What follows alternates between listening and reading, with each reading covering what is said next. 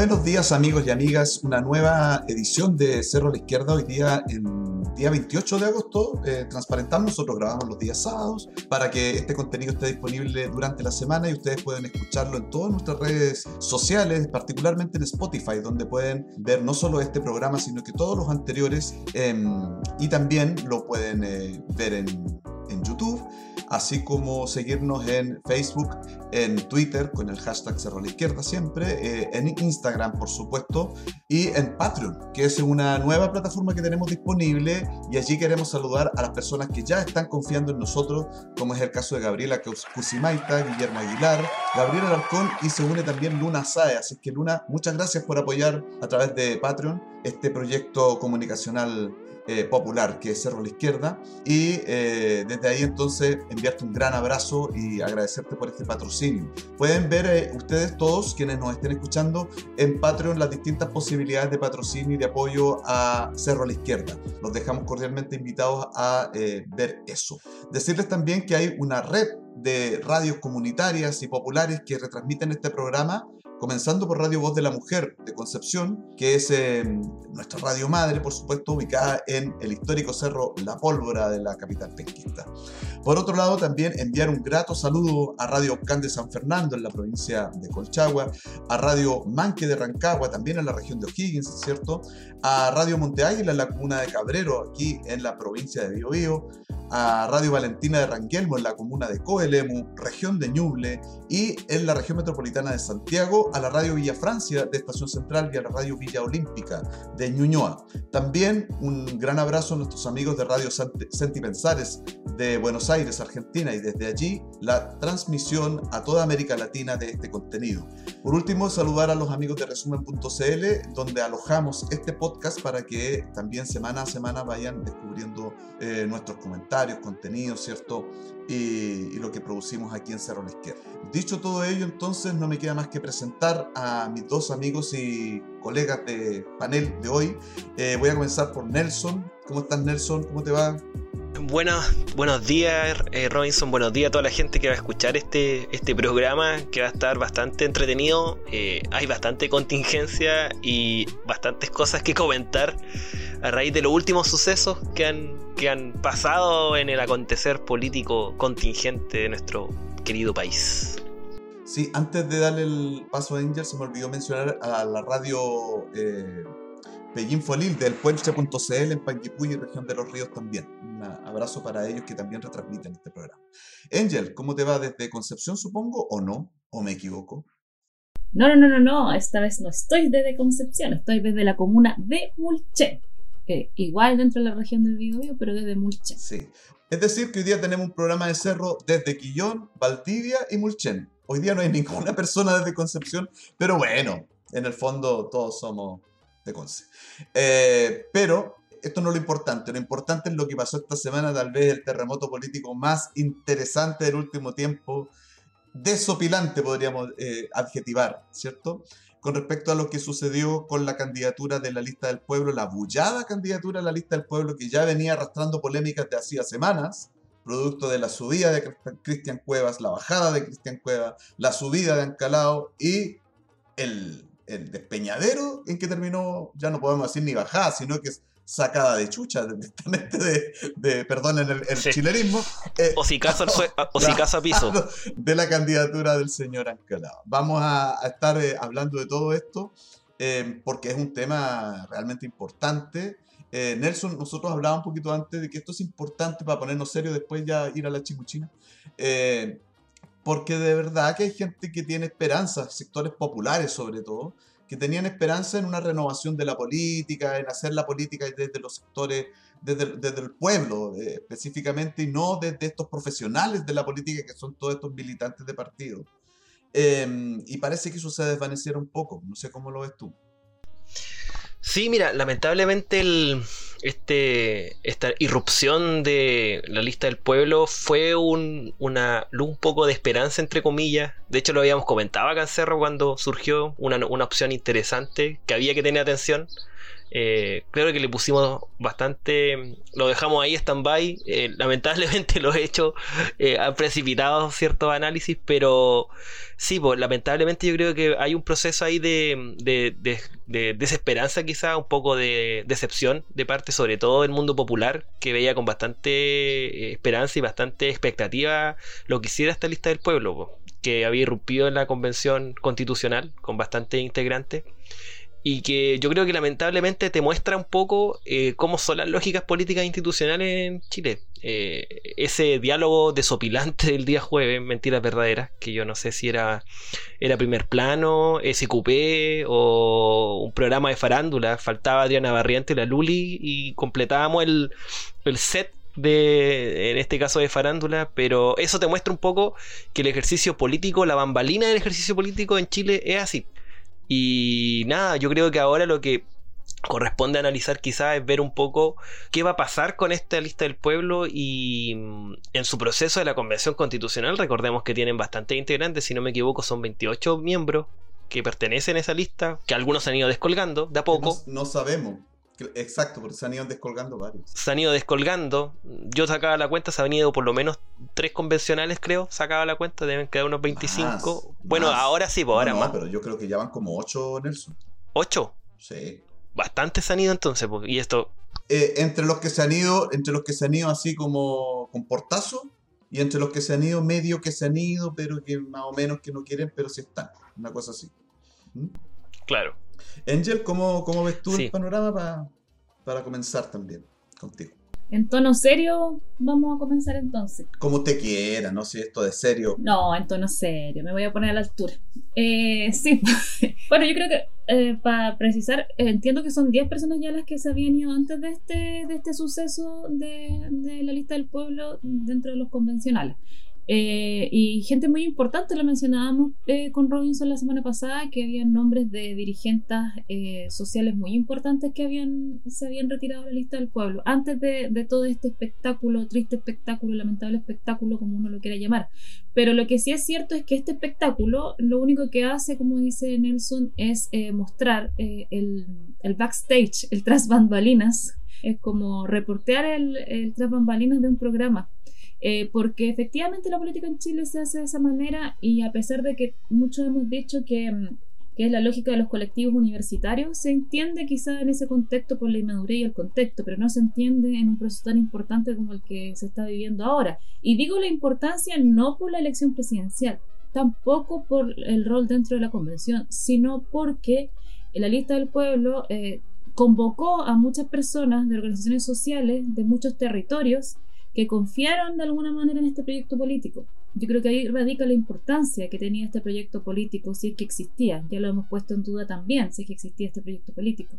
Pero creo que esa es la importancia, esa es la relevancia, eso es el por qué nosotros también nos tomábamos el tiempo de hablar y en algún momento, lo quiero recordar, nosotros dijimos vamos a mirar lo que pasa con la candidatura presidencial que puede proponer la lista del pueblo mirándolo con alguna, em, con alguna expectativa, no muy alta, porque siempre hay que actuar con mesura y con cuidado, y Cerro a la Izquierda eso lo sabe hacer muy bien, porque hemos analizado más de una vez eh, eventos políticos que lamentablemente no han terminado muy bien.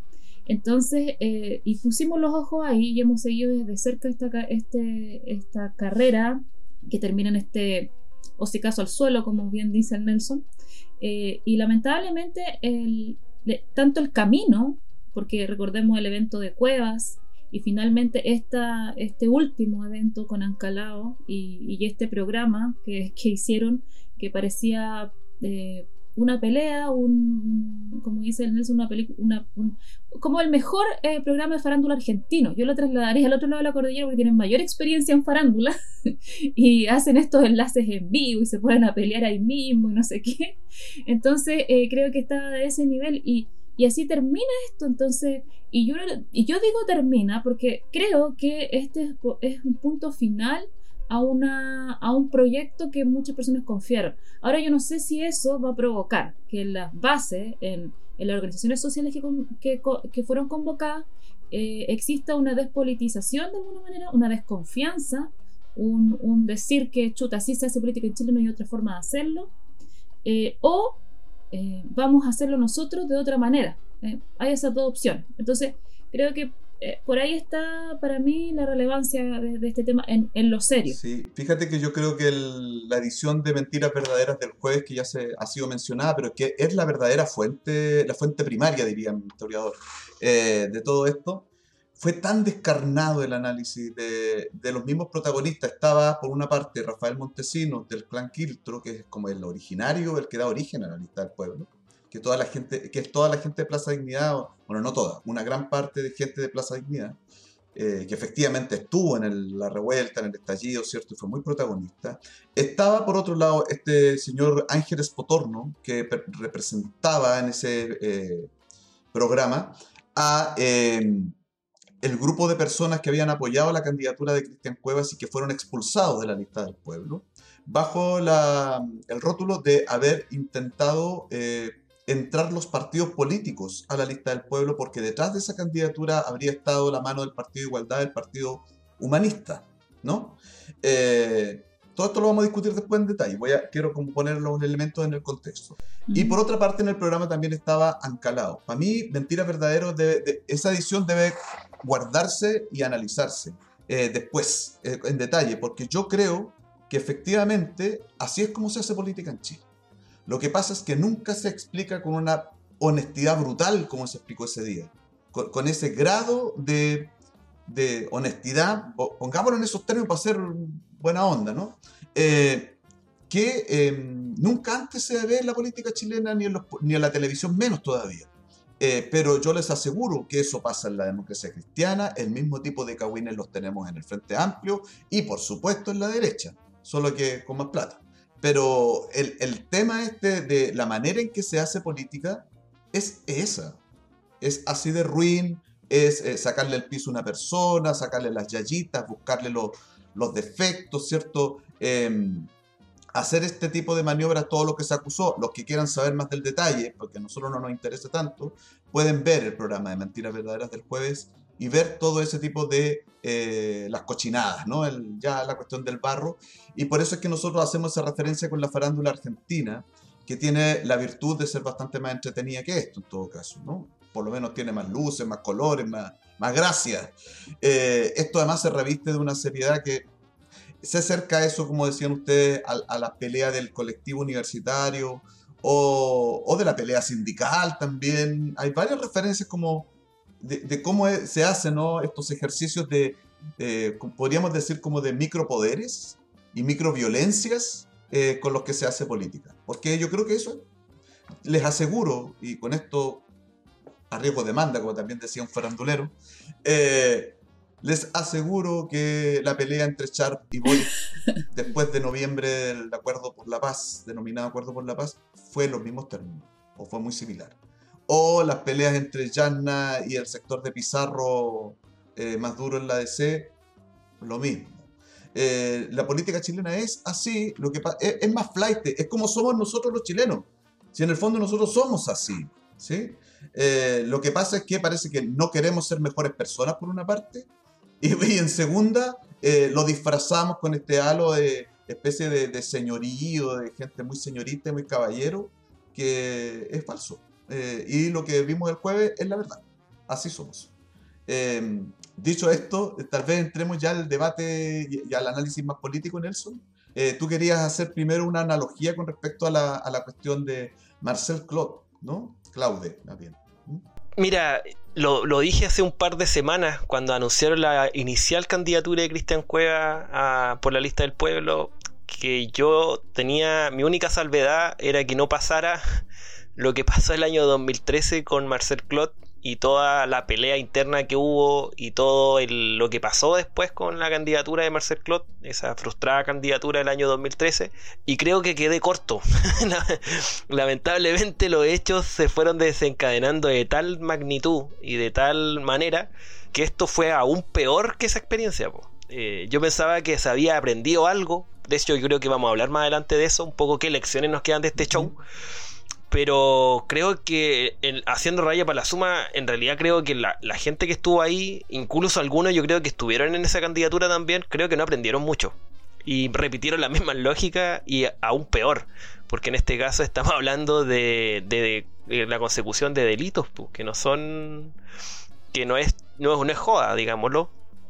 Y claramente en este caso eh, se generó lo del Marcel Clot, pero aún peor. De hecho, si lo pudiera resumir, yo creo que es el espectáculo que hemos visto en el caso de la candidatura presidencial del Lister Pueblo es eso. Y yo creo que ahí dejo un punto que quizás podríamos hablar, que tiene que ver un poco con... ¿Ustedes no creen que quizá eh, la lista del pueblo se apresuró, se engolosinó con el buen resultado de la convención constitucional? Porque eh, eh, vieron que el horno estaba para bollo y en realidad quizás no estaba todavía porque tenían que cuajar internamente.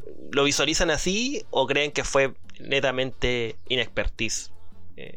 quizás lo podemos hablar más adelante, pero lo dejo ahí como un punto para... Sí, sí. Mm. No, no, toquémoslo al tiro, Angel, por favor. Mira, yo creo que, que se engolosina. Yo creo que había que hacer, eh, ubiquémonos, estallido social, eh, pacto por la paz, ¿cierto? Que fue una, bueno, todos sabemos lo que es, un, un chanchullo, una forma de la movilización social, etc. Pero sale esto de, de la convención. Y ahí en la convención se toma la decisión de participar por parte de algunas organizaciones sociales y de tratar de revertir, ¿cierto? Nosotros lo hemos dicho muchas veces, que todas estas reglas que puso, el reglamento que puso eh, la derecha antes de que partiera la, convención, eh, se podían cambiar dentro de la misma convención. Se estaba haciendo un esfuerzo por eso, algunas cosas han resultado y otras no. Y yo creo que eh, ahí había que poner mucha atención y mucho trabajo eh, de las organizaciones sociales, porque siempre estuvimos conversando y las organizaciones sociales también, nosotros no porque seamos visionarios, sino que desde las mismas organizaciones sociales se conversaba que tenía que existir desde las organizaciones sociales eh, las propuestas y el cómo hacer la convención, ¿cierto?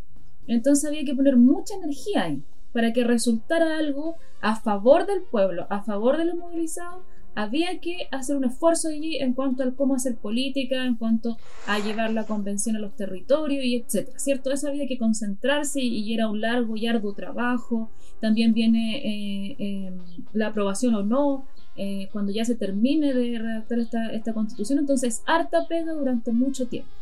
Pero la lista del pueblo, cuando ve esta, esta gran cantidad de, de convencionales instalados, eh, habiendo sido elegido, ¿cierto?, por votación, eh, se engolosina, yo creo, y termina, y bueno, y también viendo el panorama político que existe en Chile en este momento, o sea, tenemos a Sichel, tenemos a Proboste, eh, tenemos a Boric, y ya sabemos quién es Boric también, entonces no había una alternativa que pudiera ser, que pudiéramos, que se pudiera tomar como desde las organizaciones sociales y desde los movimientos políticos de base como propia estaba dentro del otro escenario político, dentro del, de, la otra arena política donde nosotros ya no queríamos, o donde la mayoría de las personas no quería seguir participando. Entonces se buscó la idea de eh, llevar a alguien desde este otro lado, desde donde se quería construir otro tipo de política y donde la política ya no fuera pensada eh, como estos políticos profesionales de tantos años. Pero se comete un error gigante que es entrar en la misma lógica y no también eh, descubriendo, yo creo, que las cúpulas, eh, la micro, el micropoder, la micropolítica, estaba, eh, refiriéndome a la lista del pueblo, estaba ya eh, tomada por personas que sabían hacer política de una sola manera. Entonces era muy difícil, yo creo, poder cambiar este escenario y terminar algo diferente. Yo creo que yo pienso que tendría que haber sido una cosa a la vez, como haber hecho bien una parte y luego haber eh, cambiado a otra. Pero también todos queríamos una alternativa diferente, había altas votaciones, habían altas ansias de participación. Yo creo que ahí... Eh, y hay un juego de poder en el cual se entra, que es extremadamente un entramado eh, bien lejano a las organizaciones sociales y que queda descubierto hoy día en, este programa de esta forma tan verídica, grotesca pero verídica, eh, y, lo, estamos observando y, todavía queda además, pues no, ha terminado, queda, todavía queda eh, eh, aún más de, lo mismo yo creo. No sé Robinson, ¿qué pensáis tú de lo que plantea, de la pregunta del, del Sí, tiendo a conseguir bastante contigo con Nelson. yo creo que pasaron varias cosas. Primero, hay un sector político de la izquierda chilena que queda huérfano de candidatos. Nosotros tenemos hoy día una parrilla, un pool de, candidaturas a la presidencia que son muy a la derecha. Está todo muy cargado a la derecha, en general. O sea, si nosotros consideramos que el candidato más a la izquierda es una persona que ni siquiera podríamos considerar socialdemócrata, que tiene una mirada bastante centrista o ha estado buscando, eh, se le considera de hecho a Boris como un neoconcertacionista, ¿sí? que ese, tipo de política es la que quiere impulsar, eh, la izquierda está huérfana. Ahí es donde se instalan varios sectores del sindicalismo, de los movimientos sociales, de los partidos políticos de izquierda, que habían avanzado bastante, como el Partido Igualdad, el Partido Humanista, eh, que además con conflictos internos, recordemos el afer Pamela Giles, Partido Humanista, por ejemplo, em, habría, habían tenido como dificultades, ¿no? No se sienten cómodos con una candidatura al Frente Amplio y al PC. Tal vez si la candidatura hubiera sido Jadwe, la cosa hubiera sido distinta, pero no lo fue. Entonces, todo ese, sector yo creo que salió como desesperado, como, como un zombie, como zombies, a buscar candidato presidencial que comerse. Y encontraron este espacio en la lista del pueblo y trataron de meterse ahí. Eso es una primera cosa, legítimamente, ah, perdón, yo creo que es legítimamente eso. Eh, ofrecerle, ¿cierto?, a la lista del pueblo, mira, queremos sumarnos a un proyecto político. Lo que pasa es que, como tú bien dices, eh, la lista del pueblo no tiene ningún proyecto político. Y en eso lo que hay es, claro, un capital de electoral importante en la última elección y nada más. Eh, la lista del pueblo, en definitiva, necesitaba darse por lo menos unos dos o tres años de maduración, de depuración inclusive también, de construir un proyecto político y ahí poder entrar a la arena ya directamente. Eh, a mí me, me, parece bastante penca, eh, yo siendo muy crítico del sistema de partidos actual en Chile, esto del maximalismo, del purismo, esto de no a los partidos.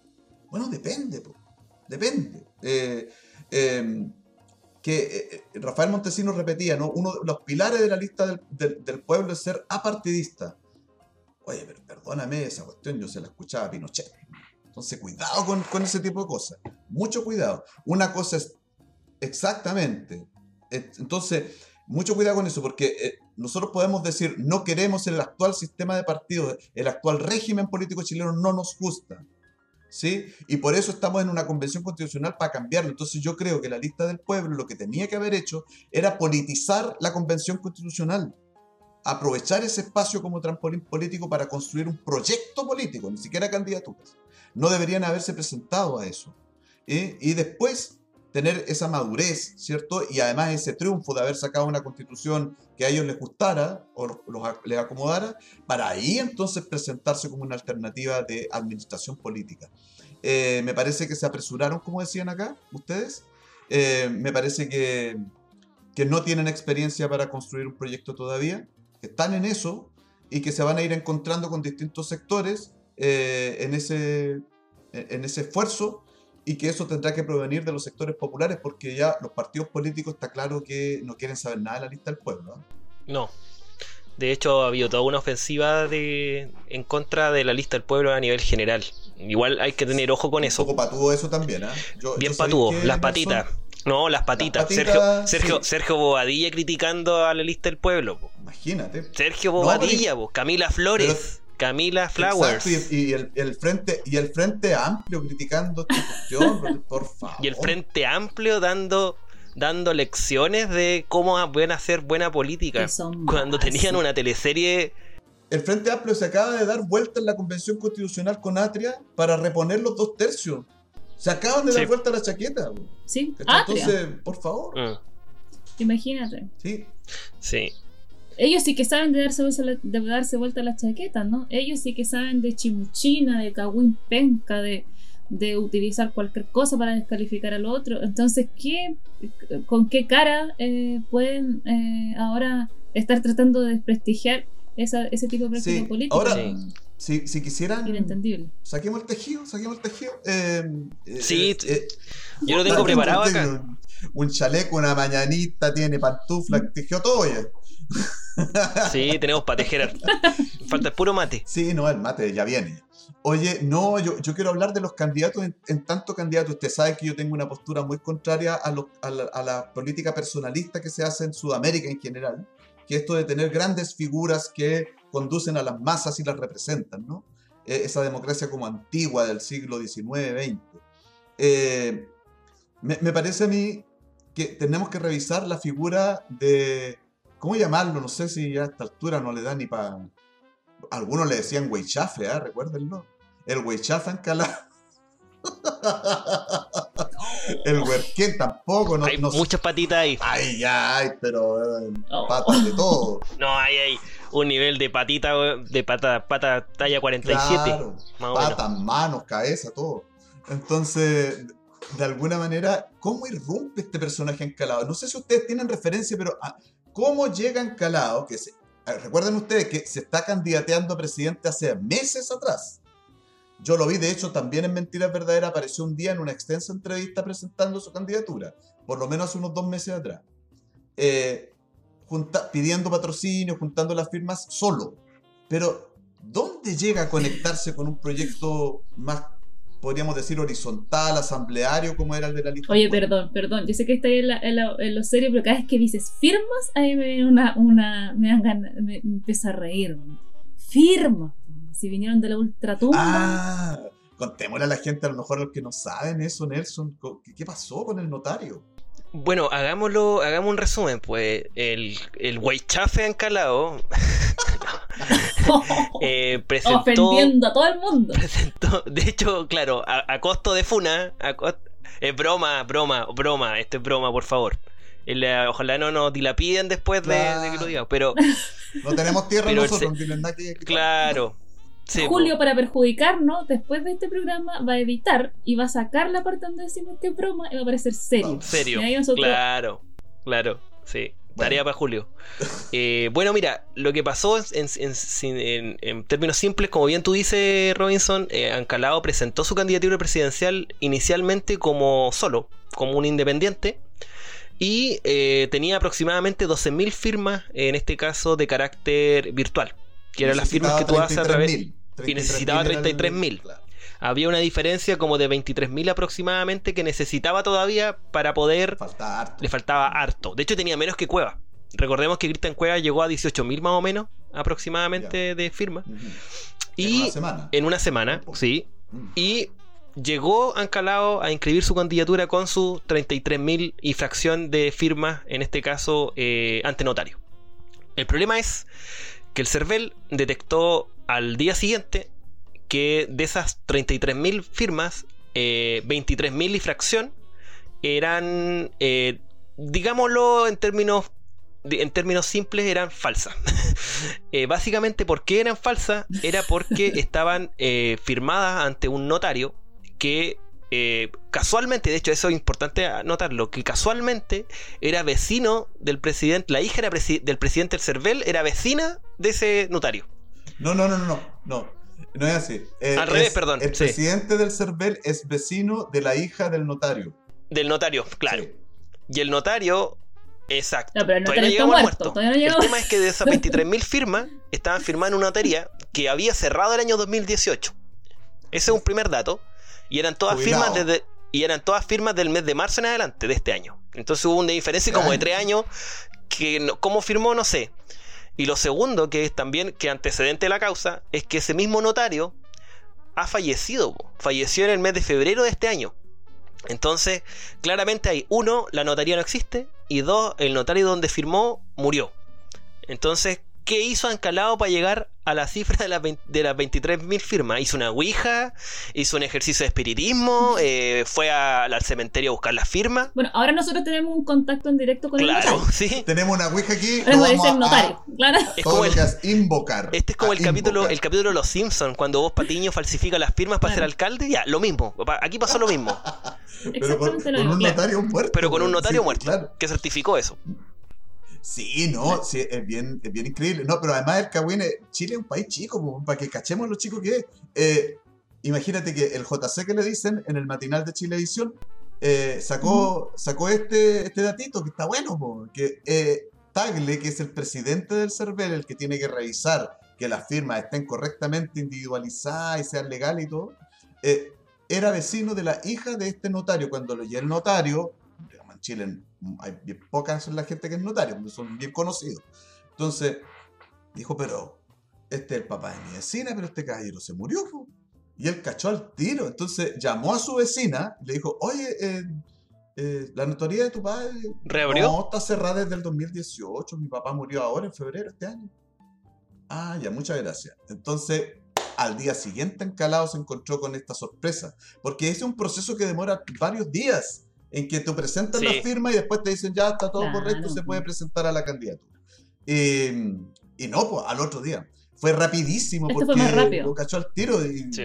dicen que Tagle incluso estaba cagado la risa Oye. cuando estaba viendo la firma. Pero ¿sabéis qué? Ese y te da para dos cosas. Uno, el- la forma de control que tanto se jactan nuestras instituciones. O sea, fue por un chiripazo que encontraron que las firmas eran falsas. ¿O no? Fíjate que sí, en Sí, este pues. caso sí, pero yo diría que en general sí es rigurosa. Ya. En general sí es rigurosa. Lo- yo donde veo que la cuestión no es rigurosa es con la, la plata. Con, con la plata yo creo que ahí... con- Ahí no. De hecho, tenemos el caso del Ah, famoso Meo, que para qué, pues no nos interesa, ¿verdad? Pero está eh, el tema de los calzoncillos de París, si te acordáis. Sí. Cuando el CERVEL devuelve plata por facturas que supuestamente son gasto electoral, ahí ha habido bastante chanchullo. Sí, eso sí. Pero en el tema de, en el tema de firmas, yo, te- yo diría que en general funciona porque en realidad es cruzar información nomás. po. Si no, no es tan difícil. O sea, no, no, o sea, un un par de semanas tú tenés más o menos listo eso. Además que de esas firmas, tú sabes que muchas veces se puede hacer por internet el patrocinio sin notario. No, no, no es para qué hacerlo con el notario. Si tú entras al CERVEL y podéis patrocinar una candidatura. ¿Cachai? Ahora, ¿por qué? O sea, a ver, solo para comprender, lo que estaban tratando de decir era que las 23 firmas que le faltaban, o 20.000 firmas que le faltaban, fueron 20.000 personas. Personas, Eh, ¿Cómo es eso? individuos. Eh, o sea, yo no lo conozco, yo no conozco el proceso. O es que firman en un lugar las personas y luego se llevan a un- ante un notario a ratificar que esas firmas son reales, Mira, o van las 20, no, o van de a no uno tenés que ir tú al- ¿Cómo es la cosa? no tenéis que ir tú ante el notario. Antes era así. Al parecer tú podías firmar un firmar un documento con tu nombre, tu root y firmas tú y eso. Lo llevan ante, al notario y el notario lo ratifica. ya. No sé cómo, porque, Ah, ya, porque yo diría es rara la De hecho, el- el- normalmente los partidos se consiguen, tienen un notario amigo, entre comillas, para este tipo de cosas, que Claro. le ayuda Que en les este trámite. precio además. Y que le hacen precio. No es gratis. Sí, po. Claro. Recuerda que la firma del notario es cara. De hecho, ese es otro tema también, por la, la inoperancia que tiene la figura del notario actualmente. Pero ese es un Esa tema. es la otra gran cuestión. ¿Por qué hay que hacer tantos trámites ante notario? Yo creo que eso. Bueno, de hecho, Sí. ustedes saben que hay. Pasa piola esto, pero eh, hay toda una discusión desde la época de Bachelet eh, de una ley que moderniza el sistema de notarías porque eh, en la manera en que está hecho es bastante colonial, diríamos. Y sin, de- eh, bueno, por un lado, eh, eso, que uno, ah, o sea, que muchos nos va a una notaría, que es un edificio todo viejo, con unos caballeros ahí que llevan no sé cuántos miles de años en su posición y que se enriquece, se enriquece, etcétera. Pero ustedes saben que llegar a ser notario en Chile es solamente pituto, es como... Es una mafia. Es Es una, mafia, mafia, es como el oftalmólogo, la especialidad médica, Claro. así. No, no, en serio, Sí. son, son los bendecidos como algunas personas que tienen unos pitutos extraordinarios o que pagan unos favores Sí. extraordinarios, no sabemos. Sí. Eh, pero para llegar a ser notario en Chile tenés que estar dispuesto a todo, yo creo. De hecho, el- como el. Bueno, otro, otro oficio de eso, el conservador de bienes raíces. Otra pega también que. Uy, uy, uy. Pero fuera de eso, ¿Por qué eso Sí. tiene que estar además en manos de un particular si eso debería ser sí. público? ¿no? Los notarios son designados por el presidente de la República previa propuesta en- interna por la Corte de Apelaciones respectiva. Todos los notarios son abogados. Entonces, eh, y las Y cortes tienen que estar vivos. Sí. vivos. Ojalá vivo. Claro, un sin Ouija. estar vivo. Ojalá, Ojalá vivo. vivo. Ojalá vivo. Sin vuelta al Y cementerio. la Corte de Apelaciones ya también es un organismo bien corrupto, de puros favores, amiguismo, etcétera. Los nombramientos de, de las Cortes también son así, tienes que tener un montón de influencia. Y luego ese notario eh, de la terna que presenta la Corte tiene que ser ratificado y designado por el presidente de la República. O sea, imagínate tú que el- un- el- las repúblicas, y ojalá que continuemos siendo una república, lo digo desde aquí a la señora Y monarquía, Chillán, ¿no? ¿verdad? Yo quiero una Eh, monarquía, no, Robinson. Una siento. monarquía parlamentaria. Traigamos el un, rey un del- rey en ¿Qué le está Inglaterra. pasando? Piola en este programa acá. esa señora donde tenemos, Tenemos más material. Ten- tenemos diferencias ahí, pero bueno. E- En el caso de. Imagínense usted, nosotros tenemos tres poderes que son independientes: el legislativo, el ejecutivo y el judicial.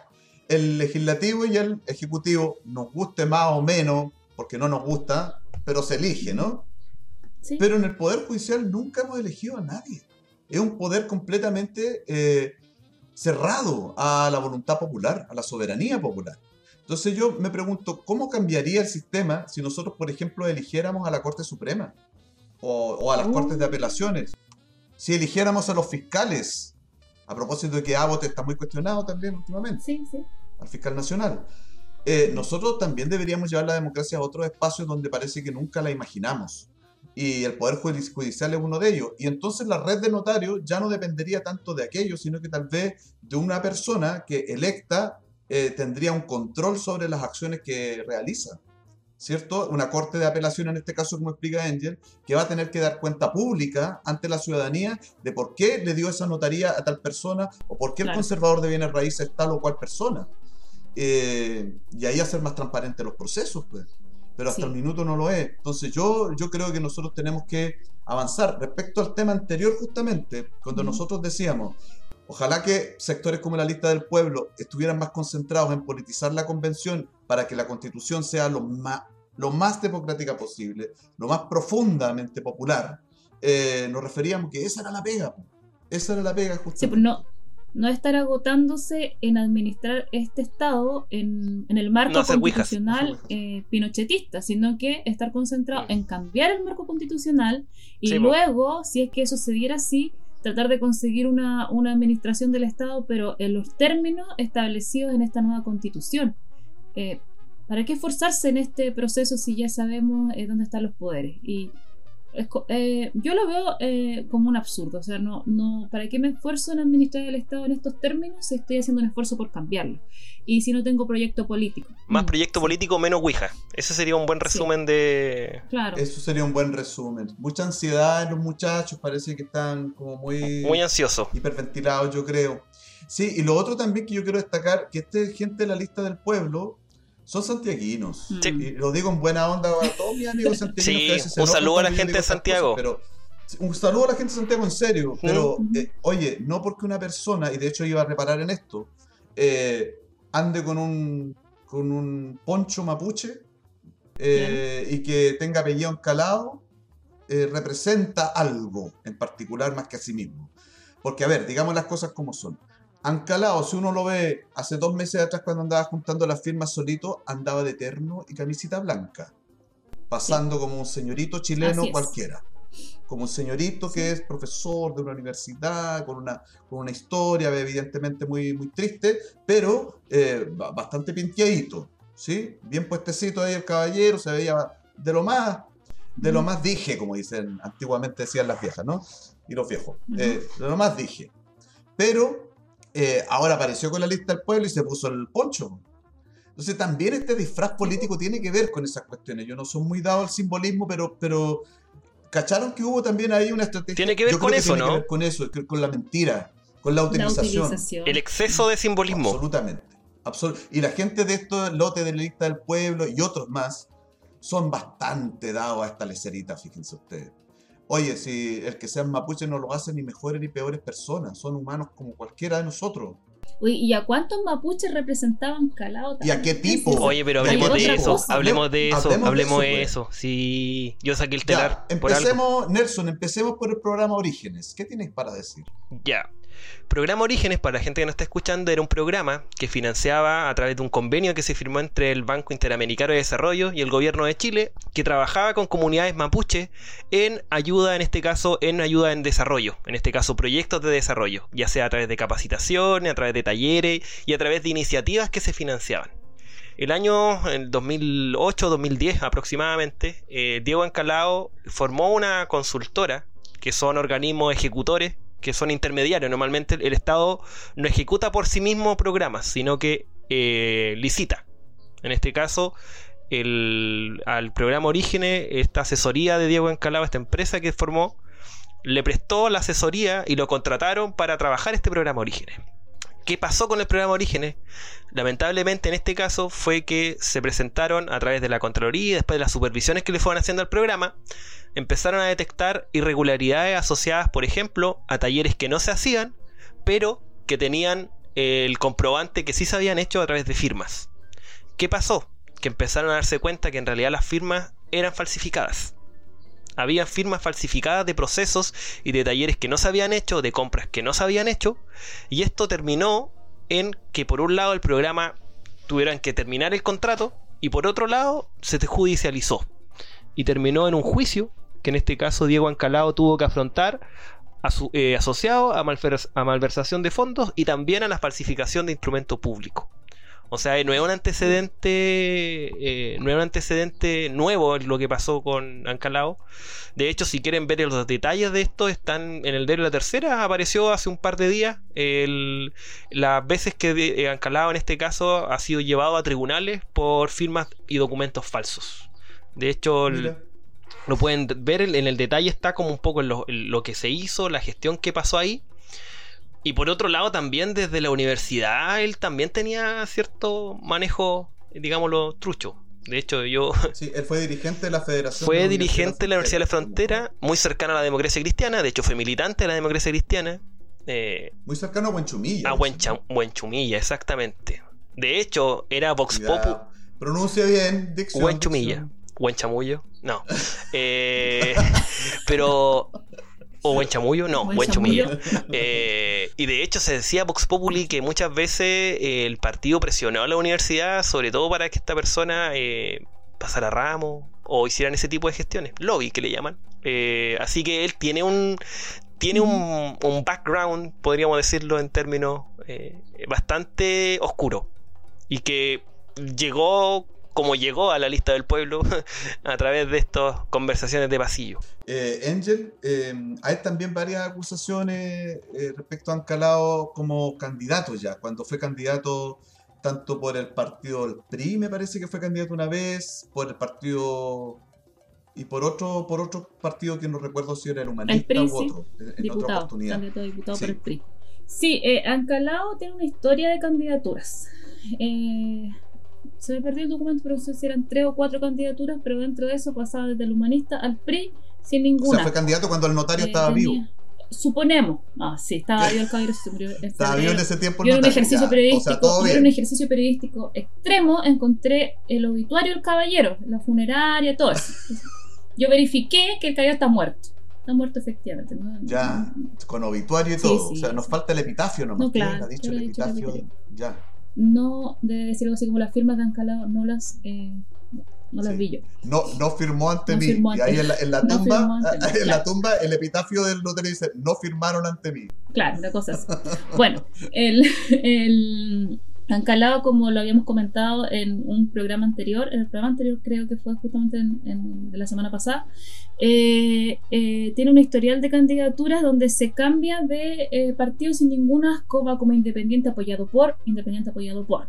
Entonces, Ancalao, bueno, aparte de lo que dice que ya los antecedentes que entrega el Nelson, yo los considero devastadores que haya terminado de esa manera en, cuanto al programa Orígenes, porque decíamos, ¿quién apoya a? Bueno, si, podemos, si vemos lo que pasó con el programa Origen y con las comunidades que se vieron afectadas por su gestión y también eh, sus vueltas de chaqueta para llegar a ser diputado, que no lo llegó a hacer, pero que sí eh, presentó varias candidaturas, nos damos cuenta que Ancalao eh, a quien representa es bien difícil de dilucidar.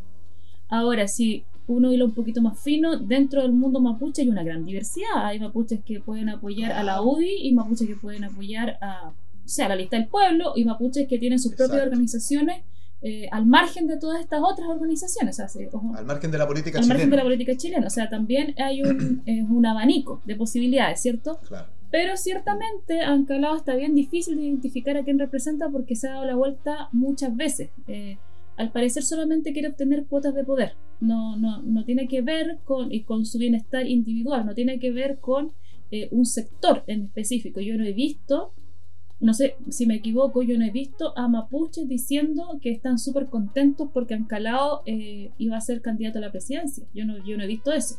No he visto como un gran llamado o un gran eh, o, apoyo de algunas comunidades, de lonco, autoridades tradicionales mapuches o algo con respecto a Ancalao. Y ahora que se ponga el poncho hoy día, lo único que quiere eh, decir es la misma utilización, la misma cosificación y utilización de los símbolos en pos de las candidaturas, tal cual Yasna Proboste hoy día dice que es Diaguita.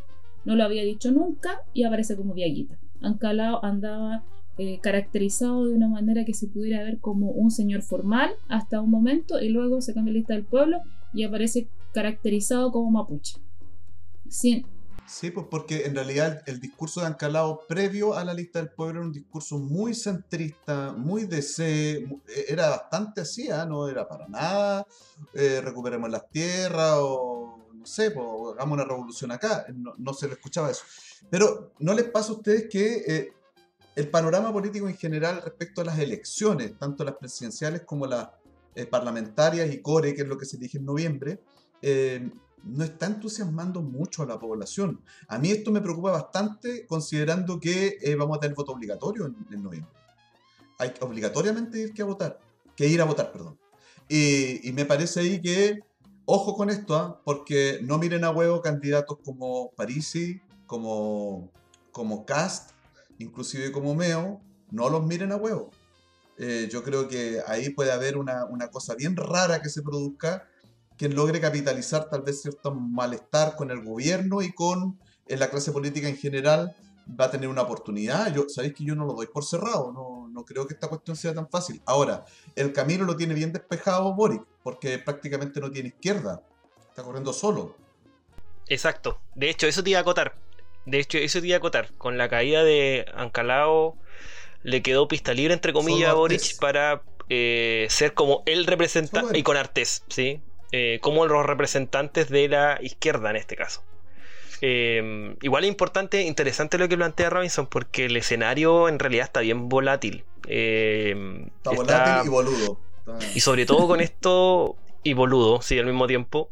Y a tener ojo con la presidencial y a tener ojo también con la parlamentaria. Recordemos que también hay elección parlamentaria y ahí también se va, se va a ver en básicamente se va a ver el equilibrio de fuerza y un poco cómo va a llegar ese gobierno. Que recordemos que va a ser un gobierno de transición. ¿eh? Yo lo veo como un gobierno.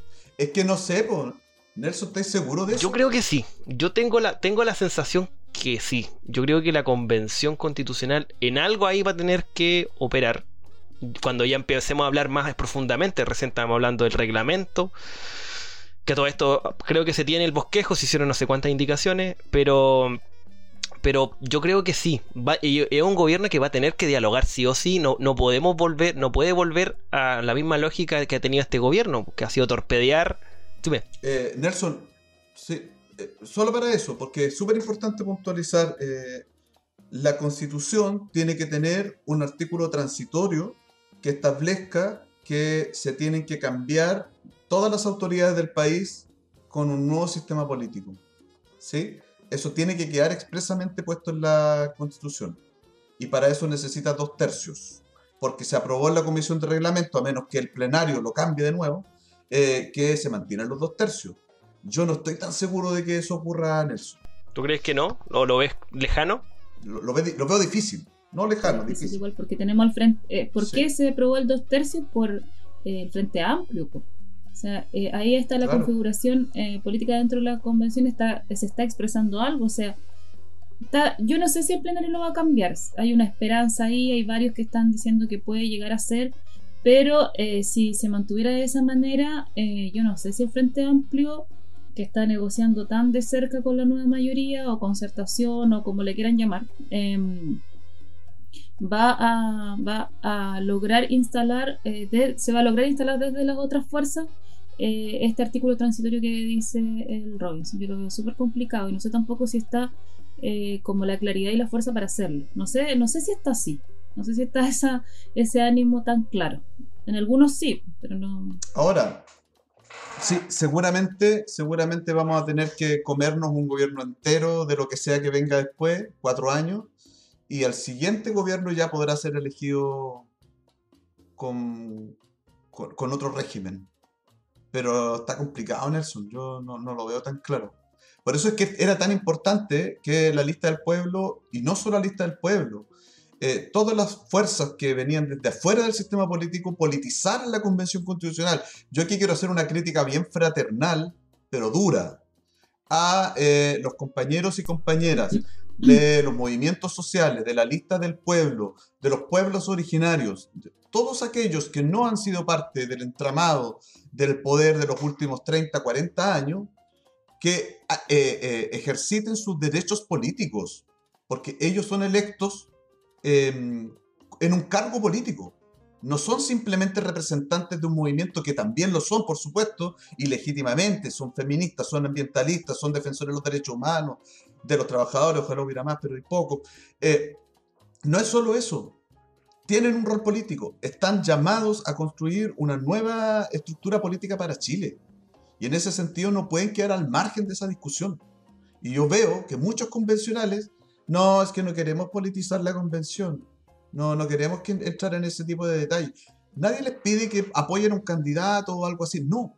Simplemente que asuman el, el rol político y tengan un programa, no sé, alguna cuestión, un plan, un proyecto que diga, bueno, nosotros los eh, constituyentes eh, de sectores populares o que representamos alguna cosa fuera del poder, eh, tenemos esta intención y vamos para allá, pero se presentan sueltos, así como cada uno por su lado, sin un horizonte común. Y yo creo que eso la lista del pueblo no lo realizó, ya no lo realizó, y no veo quién más puede hacerlo.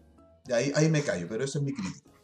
No sé qué piensan ustedes, chiquillos. No, yo estoy plenamente de acuerdo con lo que tú estás planteando. Yo creo que, que es lo que hace falta. No me voy a extender más porque creo que tú haces una, una clara, un claro resumen. No sé, Nelson, si tú no, yo creo que solamente redundar que el, claramente hay que politizar aún más los espacios. O sea, que se diga que no queremos politizar la convención, la convención es netamente política. ¿Cómo vaya, estáis haciendo, estáis eh, desacreditando un tema que es en sí político?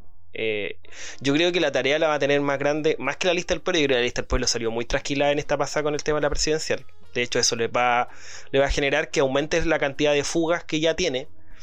Yo creo que los que se tienen que van a tener que tomar un poco la batuta ahí y la tarea van a ser la gente que pertenece a movimientos sociales y que está dentro de la convención, que no son pocos, que firmaron, recordemos, fueron los que firmaron, los que acreditaron esta previa a la convención constitucional, la vocería de los pueblos recordemos, recordemos ese hecho y que yo no, todavía no he visto, aparte de la declaración de los presos políticos, ¿qué otra, qué otra, qué otros checklists han podido cumplir de eso presupuestado? Entonces yo creo que ahí hay una tarea que yo creo que en esta pasada le va a corresponder más a esos actores poderla relevar y poderla hacer carne, dirían por ahí. Sí. Sí, pues es, es, verdad que esos desgranes de la lista del pueblo, algunos han ido a parar ahí al, al, grupo de los movimientos sociales, pero ese grupo todavía no articula una propuesta política. Esa es mi crítica. Eh, Angel, ya tenemos que ir cerrando como para que...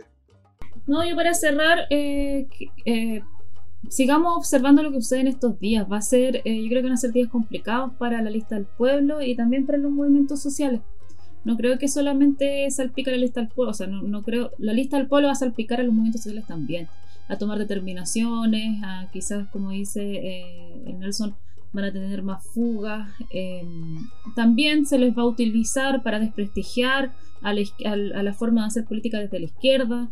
Eh, ya vemos cómo salen de una manera muy barça, ya dijimos, a a criticar eh, el Frente Amplio, la derecha, eh, la nueva mayoría de la concertación, ya salen a, criticar como si lo hicieran de una manera diferente. Entonces creo que hay que estar atento a lo que va a ir pasando en estos días, porque esto está fresco todavía y, van va a tener muchos más coletazos. Sí, pues Nelson, para ir cerrando, no sé si tienen ya alguna recomendación que hacer para esta semana.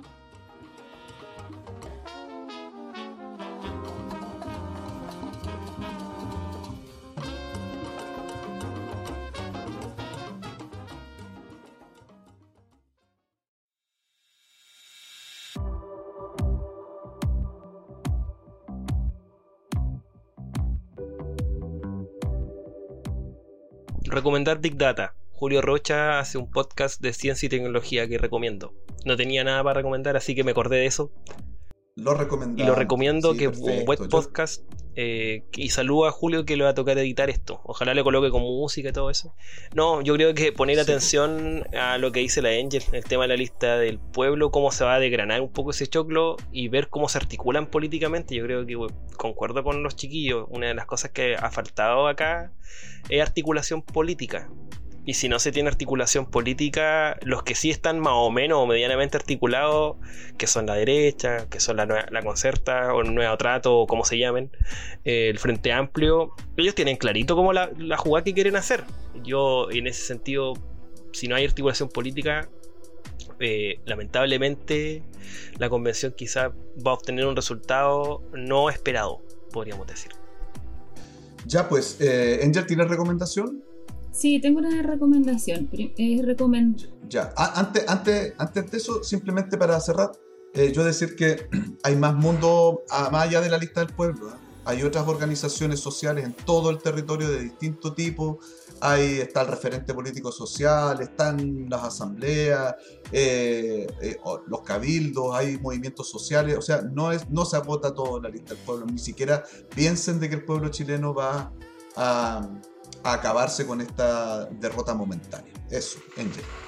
Ya, mi, primero mi recomendación es seguir en Facebook o en Instagram el Departamento de Astronomía de la Universidad de Chile. ¿Por qué? porque realizan, yo siempre mi recomendación para niños y niñas, niñas, eh, dictan cursos online de astronomía para niños y ahora en septiembre se están abriendo las inscripciones. No, eh, tienen un costo, son eh, 24 mil, no, 25 mil pesos. Son para niños de entre 9 y 12 años y niños de entre 6 y 8 años. Niños y niñas y niñas de entre 6 y 8 y 9 y 12, como dije.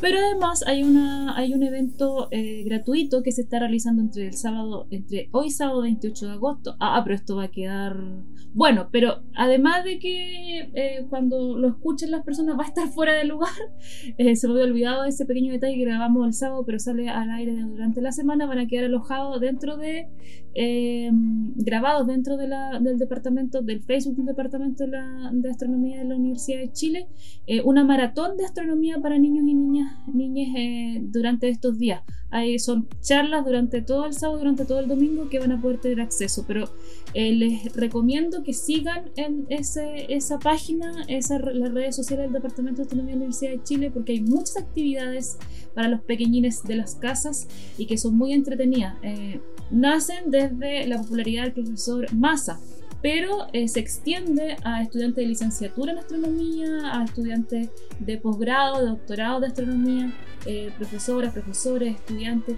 Entonces es bien entretenido escucharlos hablar, hablan, eh, bueno, la maratón se está hablando de planeta en planeta, del sistema solar, de la Vía Láctea, etc. Y es muy entretenido para los, para los pequeños posibles astrónomos y astrónomas de las casas, así que se los recomiendo, hay un montón de actividades.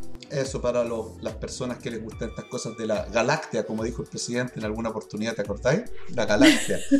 Yo, sí, de, la galaxia, Claro. Eh, no, yo les quiero dar una recomendación así muy rapidita nomás, eh, porque la comencé a ver, llevo tres capítulos nomás, pero la estoy encontrando buena. La estoy encontrando buena. Se llama El Reino, una serie argentina sobre cómo los evangélicos se involucran en el poder político. Ojo está buena, está buena, está buena. La verdad es que nos interpela muy, muy de cerca, es bastante parecida a la realidad chilena.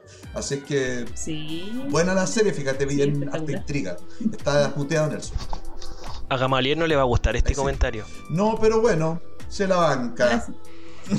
no, saludos Gama. No, le va a encantar, seguramente ella la vio ya. ¿Quién no le va a gustar? Saludos a Gama también. Y para cerrar este capítulo, chiquillos, muchas gracias por, por estar en esta edición de Cerro la Izquierda estamos eh, todas las semanas con panelistas, a veces está uno, a veces está otro, pero intentamos eh, llevar el mejor contenido a ustedes. Eh, quiero saludar especialmente a Álvaro Gutiérrez, querido Alvarito, muchas felicidades por tu recuperación, que sigas así. Es un radio escucha fiel de Cerro a la Izquierda, así que le mandamos un gran abrazo. Un abrazo, que, siga, muy bien, que siga bien tu recuperación. Así que saludos impeque. Así que saludos para Valdivia también, Alvarito. Eh, nos vemos la próxima semana, ¿les parece? Eh, con la actualidad, esperemos qué sorpresa nos tiene la semana, nunca se sabe. Esta semana han estado bien divertido. Eso, así que nada, que estén muy bien. Esto fue Cerro a la Izquierda, nos vemos la próxima semana. Chao, chao. Un abrazo también.